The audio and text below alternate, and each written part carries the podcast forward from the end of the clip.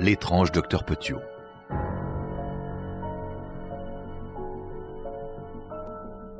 Un meurtrier scandaleux. Pour sa défense, Petiot clama sa complète innocence. Il admettait bien avoir tué quelques ennemis de la France en tant que membre de la résistance, mais il nia farouchement en avoir tiré le moindre profit. Si on l'écoutait, Petiot n'avait jamais eu connaissance d'un charnier amassé rue Le Sueur avant février 1944, lorsqu'il fut relâché par la Gestapo. Il se serait dit qu'il s'agissait des corps de collabos tués et abandonnés par les membres du réseau Flytox, lequel avait été éventé et dispersé depuis longtemps, ce qui empêchait tout témoignage de venir infirmer ou confirmer ces allégations.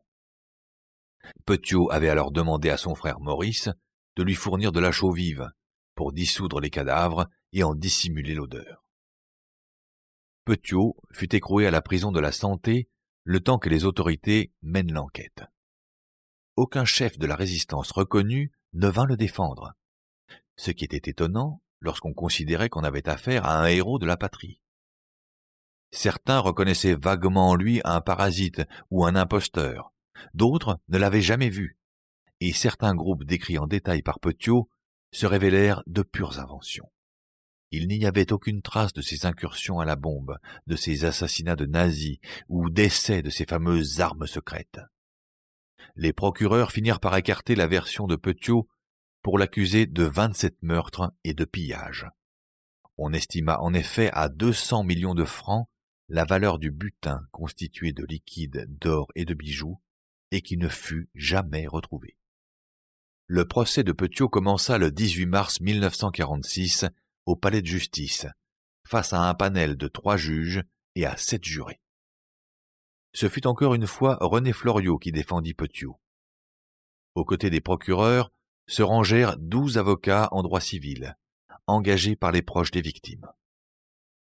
Petiot prit une forte part à sa propre défense, badina avec les juges et les procureurs, critiqua les témoins, échangea des sarcasmes avec les avocats il accusa l'avocat de la famille Caït d'être un agent double à la solde des Juifs, tout en faisant remarquer qu'on ne pouvait pas ne pas voir que Réau-Creux, la victime, collaborait avec les Allemands.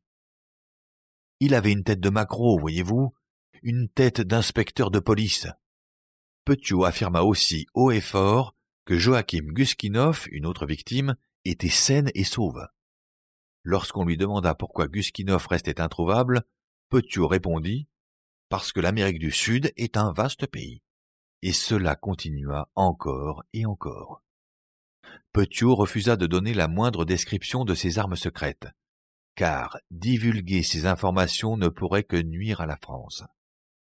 Il écarta l'affaire de la famille Wolf, des juifs hollandais qui tentaient de fuir les persécutions nazies dans leur pays, sous prétexte qu'il s'agissait d'une bande d'Allemands, tandis qu'Ivan Dreyfus, victime, était un traître, un traître, un traître et encore un traître. Kurt Kneller, victime, souffrait d'une embarrassante affection que Petiot refusait de nommer, mais était toujours en vie, ainsi que sa famille, avec laquelle il était reparti en Allemagne, attendre la prochaine guerre. Quant au docteur Paul-Léon Brunberger, Petiot ne l'avait pas vu de toute sa vie plus de dix minutes, à un déjeuner public il ne trouva pas d'explication au fait qu'on ait retrouvé les effets personnels du docteur Brunberger au 21 rue Le Sueur. Il jura ensuite que de très nombreux fugitifs avaient survécu aux passages organisés par le réseau Flytox, mais qu'on ne pouvait pas les retrouver parce qu'ils changeaient de nom trop souvent. Petiot fut réprimandé par le président du tribunal parce qu'il gribouillait pendant l'audience. Il rétorqua qu'il écoutait bien, mais que ça ne l'intéressait pas trop. Passé le deuxième jour du procès, les journalistes surprirent une conversation privée entre le président et deux jurés au sujet de Petiot, le désignant comme le diable et comme un scandaleux meurtrier. Floriot, l'avocat de la défense, tenta immédiatement de soulever un vice de procédure, mais la Cour rejeta sa demande. Les deux jurés fautifs furent remplacés, et le procès reprit son cours. Le cinquième jour, juges et jurés vinrent visiter la maison du 21 rue Le Sueur. Petiot dut traverser une phalange de policiers sous les huées du voisinage et s'écria Drôle d'accueil, vous ne trouvez pas? Petiot conserverait cette attitude jusqu'au bout. Il admit avoir tué 19 des 27 victimes retrouvées rue Le Sueur, tous des Allemands et des collabos, se rangeant parmi les 63 ennemis de la France que Petiot admit avoir tués entre 1940 et 1945. Les 44 restants ne furent pas identifiés, et Petiot déclara à la cour Je n'ai tout de même pas à me défendre pour des meurtres dont on ne m'a pas accusé. En réalité, il en avait déjà dit plus qu'assez. René Floriot fit un panégyrique dépeignant Petiot en héros de la résistance, et toute l'audience se leva pour applaudir sa performance. Mais juges et jurés ne partageaient pas cet enthousiasme. Après avoir délibéré pendant trois heures, c'est-à-dire quatre-vingt-dix secondes pour chacune des cent trente-cinq accusations, la Cour déclara Petiot coupable de toutes les charges, sauf neuf. Il fut acquitté du meurtre de Nelly Denise Autin, mais déclaré coupable de vingt-six autres meurtres prémédités. Que la peine de mort soit prononcée était couru d'avance. Petiot ne parut pas s'en émouvoir le moins du monde.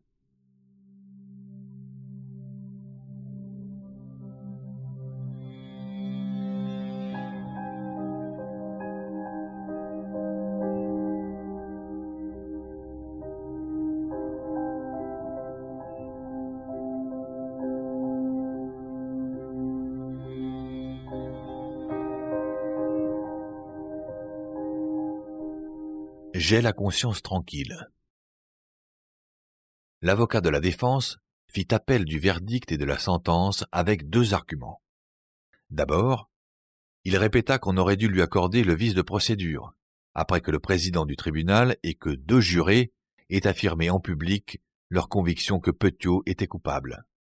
Ensuite, il accusa de parjure Marguerite Braunberger et sa femme de chambre, qui avaient affirmé que le docteur Braunberger était mort, alors qu'il se cachait en Amérique du Sud. Le tribunal rejeta l'appel et confirma la sentence. La veille du jugement, des gardes trouvèrent une ampoule dissimulée dans l'uniforme de prisonnier de Petiot. Ils pensèrent qu'il s'agissait de cyanide. Mais l'analyse montra que c'était en fait un sédatif que Petiot avait fait entrer en fraude dans la prison quand il y était arrivé au mois d'octobre. Le prisonnier donnait tous les signes d'un calme olympien, et demanda en souriant aux gardes Quand est-ce qu'ils vont m'assassiner? Il refusa de voir un prêtre, parce qu'il préférait partir avec son bagage. La mort de Petiot avait été prévue le jour où l'appel avait été rejeté. Mais ce matin-là, la guillotine ne fonctionnait pas. L'exécution fut donc reportée. Le 25 mai, à 3h30 du matin, une guillotine portative fut livrée à la santé. Moins d'une heure après, elle avait été montée et était prête au fatal emploi. Lorsqu'on le fit sortir de sa cellule, Petiot refusa le traditionnel verre de rhum, mais fuma la cigarette.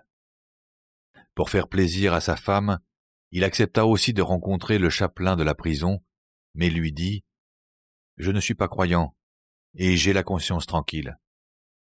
La cérémonie fut rondement menée. Avant qu'on ne lui ait lié les mains, Petiot signa le registre.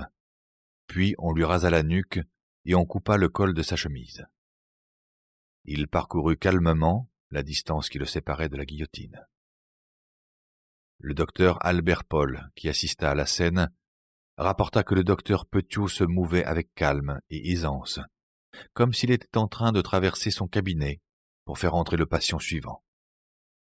Avant d'être attaché à la planche de la guillotine, Petiot prévint les témoins que ça n'allait pas être un beau spectacle. Le couperet s'abattit à cinq heures cinq du matin. D'après les témoins, la tête de Petiot souriait encore lorsqu'elle tomba dans le panier.